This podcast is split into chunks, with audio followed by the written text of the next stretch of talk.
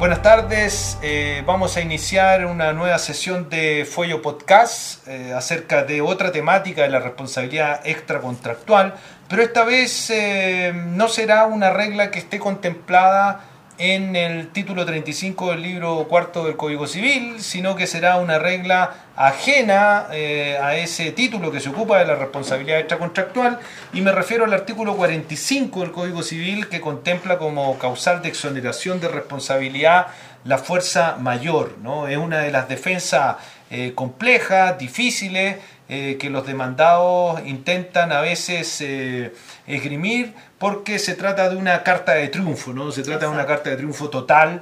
Eh, si logra eh, acreditarse la fuerza mayor, en definitiva, no se pasará por caja, sino que el demandado simplemente pagará cero peso. Ahora, me gustaría introducir esta temática a propósito de eh, un caso eh, que podría eh, permitirnos eh, la discusión acerca de los elementos de la fuerza mayor. Se trata de una situación en que un trabajador estaba en un momento de descanso, en dependencias de la empresa, y otro trabajador toma un martillo y comienza a golpearlo de manera insistente, causándole severos daños en el cráneo, pero sin que la persona falleciera, es decir, sobrevivió a este accidente, pero consecutivamente demandó a eh, la empresa eh, una indemnización por el daño moral y por el lucro cesante en razón de las lesiones que le había ocasionado su compañero de trabajo. También es necesario considerar que este otro trabajador eh, fue diagnosticado eh, de esquizofrenia y en definitiva fue exonerado de responsabilidad penal eh, por concurrir la causal de demencia. Entonces, la pregunta ahí es que la defensa que esgrime la empresa es que, bueno, acá hay fuerza mayor, o hecho el tercero, ¿no? En definitiva se trata que no podía darse cuenta, que se trataba eh, de un trabajador esquizofrénico que no podía evitarlo, que no podía resistirlo y que entonces no tenía ninguna injerencia en esta situación y la fatalidad, la desgracia estaría simplemente en el destino de su otro trabajador quien debiera cargar con este accidente. Me gustaría entonces eh, eh, conversar, Claudia, acerca de estos elementos que se perfilan a propósito de la fuerza mayor y cómo debieran afrontarse desde el punto de vista doctrinal. ¿Cuál es tu opinión al respecto? Buenas tardes, primero que todo, muchas gracias por la invitación.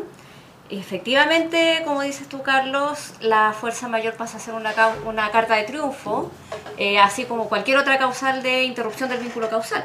Finalmente, acreditar el hecho de la víctima en términos absolutos o acreditar el hecho de un tercero también pasa a ser una carta de triunfo para una eventual defensa. El caso que planteas, efectivamente, uno podría revisar cada uno de los tres elementos de la responsabilidad, de la, perdón, del caso fortuito para saber si es que efectivamente hay responsabilidad por parte del empresario, que es el que entiendo respecto de quién está solicitando la indemnización.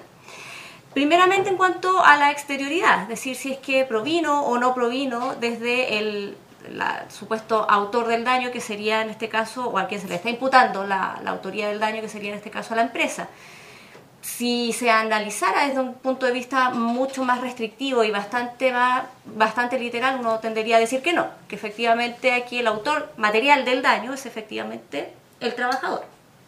Por lo tanto, uno podría ahí pensar que habría un elemento de exterioridad en alguna medida, pero otra interpretación podría decir que efectivamente ese trabajador estaba en la empresa, autorizado por la empresa y realizando probablemente sus funciones o en, en el ámbito de sus funciones. Por lo tanto, eso podría generar algún tipo de duda.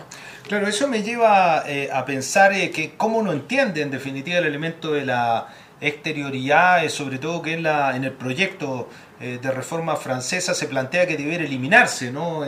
Que ya no debiera contemplarse la exterioridad como un elemento de la fuerza mayor porque eso genera más problemas que soluciones. A propósito, por ejemplo, del caso en que una persona eh, alegue la fuerza mayor por una enfermedad, lo cual evidentemente no puede controlar. ¿De qué manera la exterioridad entonces se relaciona con eh, una posibilidad de control, ¿no? de una posibilidad de administrar para que no se verifique esa situación. En este caso, la empresa podía o no podía controlar eh, el hecho de que tuviera un trabajador esquizofrénico, simplemente le era una situación inalcanzable y por ende exterior, ¿no? Eh, claro. Curioso lo que señalas respecto de la reforma francesa, porque en realidad el requisito de la exterioridad no está en el Código Civil chileno. Exactamente. De hecho, es un requisito que lo tiene, lo, lo, lo, lo impuso finalmente la doctrina y lo adoptó la jurisprudencia, pero no está quizás por algo no está. Entonces habría que preguntarse eso. Pero yo coincido en parte con lo que tú señalas en torno a que la exterioridad eh, tiene que ver más bien con, una, con la posibilidad de controlar causalmente los hechos, finalmente. claro, al final se trata, se trata, claro, se trata de un problema eh, de exterioridad en el sentido de quizás evitabilidad, ¿no? Eh, si el sujeto eh, le es completamente ajeno este suceso o no le es completamente ajeno. Exacto, eh, para efectos del control. Exacto, si es que efectivamente tiene el control del curso causal de los acontecimientos. Claro. y, respecto del elemento de que se trate de un hecho eh, previsto ¿no? o imprevisto, como dice el artículo 45, porque esa es la, la membrana que distingue si es que bueno, este hecho se estaban en condiciones de prever o no se estaban en condiciones de prever, es otro de los requisitos de la, de la, fuerza, mayor. ¿Cómo se mide eso? ¿Cómo, ¿Cómo es posible mensurar eh, la idea de eh, lo previsto, lo imprevisto eh, para la hipótesis de la fuerza mayor? Bueno, en ese caso hay que distinguirse, bueno, la responsabilidad extracontractual, la previsibilidad, habría que tratar de adoptar un modelo de conducta similar al que existe respecto de la culpa, quizás tratar de elaborar un modelo de hombre medio, de hombre razonable que pudiese haber previsto las consecuencias de sus actos. Por supuesto, tendría que en ese caso haber eh, una imputabilidad. Claro, en el caso en cuestión, en definitiva, eh, habría que tener en cuenta quizás eh, de qué faena se trata, qué características tiene el trabajo, para efectos si podía o no eh, representarse o tener la obligación de llevar a, cabo test psicológicos en relación a sus trabajadores, ¿no? Claro, o bien si es que el empleador tenía eh, alguna noción de que esta persona sufría de alguna alteración mental o eh, recibió alguna licencia médica en el, en el tiempo intermedio, si es que tenía antecedentes como para poder prever un posible problema en el futuro con sus propios trabajadores o quizás con un tercero incluso que estuviese visitando la empresa o eh, los, mismos empleadores. Pues esa misma situación, por ejemplo, se vio en el caso de Monticello, ¿no? del dentista o odontólogo que ingresó y, y después de perder dinero eh, eh, eh, dio muerte a, dos croupiers. Y en definitiva también la defensa del casino era, bueno, acá se trata de una situación de fuerza mayor porque yo no tenía por qué prever que alguien iba a ingresar con arma, pero con la salvedad que ahí el reglamento de casino establecía la obligatoriedad de evitar que personas ingresaran con armas al casino, ¿no? Con lo cual se podría descartar el elemento de eh, que fuera imprevisto, porque la propia ley había establecido como una condición que se evitaran situaciones de esa naturaleza. Exacto. De hecho, eh, curiosamente, incluso en el, en el ámbito contractual, también la previsibilidad se analiza a, propósito de la diligencia promotora. O sea, igual se toma en cuenta una cierta diligencia para, para esos efectos. Es un, es un requisito que se ha relativizado en cierta medida, pero eh, igualmente toma en cuenta la diligencia. Por lo tanto, yo creo que podría establecerse un cierto modelo de conducta de acuerdo con las circunstancias concretas del caso, en, en, esta situación que, que, tú mencionas, revisar si es que efectivamente se correspondía hacer test psicológicos, si la, la naturaleza de la función provocaba, por ejemplo, un mayor grado de estrés a lo mejor el trabajo que realizaba la persona provocaba un mayor grado de estrés, o si es que había conflictos entre los trabajadores previos de, de los que se hubiese podido enterar el empleador. Es muy buen punto y eso nos lleva al otro elemento de la fuerza mayor que tiene que ver con la irresistibilidad, ¿no? Eh, nuevamente eh, ahí hay que traer a colación cómo uno determina la diligencia del sujeto para poder eh, resistir ese evento de fuerza mayor y me parece que debiéramos nuevamente establecer que se trata de una diligencia que tiene que configurarse a partir de las características de, por ejemplo, la faena de que se trate, eh, o eh, del eh, momento también donde se lleva a cabo esa, esa actividad. Me parece que podría ser relevante. Entonces vemos cómo la fuerza mayor requiere necesariamente tener un estándar para efectos de medir el carácter previsto o imprevisto, el carácter resistible o irresistible, con lo cual se relativiza en alguna medida la concepción tan absoluta y objetiva que se daba de la fuerza mayor como un sujeto que sería un superhombre o un super ser humano para efectos de medir los requisitos de la fuerza mayor. Y que por cierto es necesario relativizar, porque de otra manera la regla sería inaplicable. Exactamente. Inaplicable. No, habría nunca eh, fuerza mayor porque o se reduciría a ciertas situaciones muy eh, particulares. Exacto. La otra distinción que a mí me parece que es esencial eh, respecto de la fuerza mayor es distinguir entre el hecho mismo, ¿no? De la fuerza mayor y los efectos o consecuencias de ese hecho que incluso podríamos determinar que se trata de fuerza mayor. Puede haber una decisión de la autoridad, por ejemplo, que es imprevista y es irresistible porque es de la autoridad un cambio legislativo, pero quizás las consecuencias que se siguen eh, podrían eh, evitarse ¿no? o morigerarse. ¿A ti te parece que es una distinción útil? Puede ser una distinción útil precisamente porque puede tener relación con la irresistibilidad.